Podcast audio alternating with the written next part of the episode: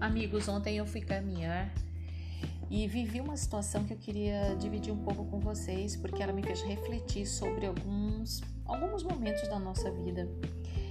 Enquanto eu caminhava pela manhã, o vento estava muito forte. Pensem num vento forte que ele me fazia às vezes até dar um passo para trás.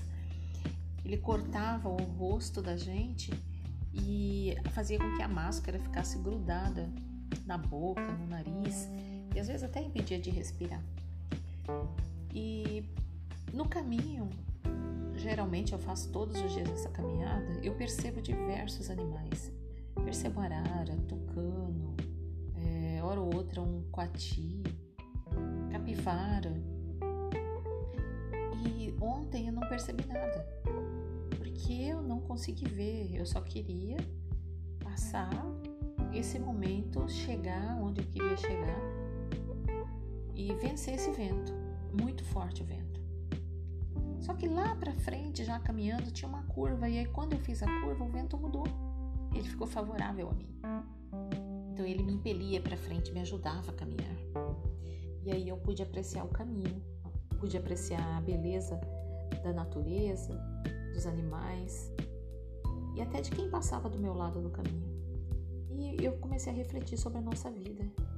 Às vezes as coisas estão tão ruins para nós, né? Que a gente não consegue perceber a beleza do caminho. Você tem que sobreviver. Você tem vento tão forte, irá parar e pensar no passo que você vai dar. Ou parar e diminuir a velocidade que você está indo. Porque o vento está contrário.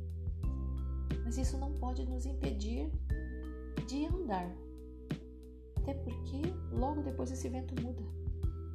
Tudo é cíclico.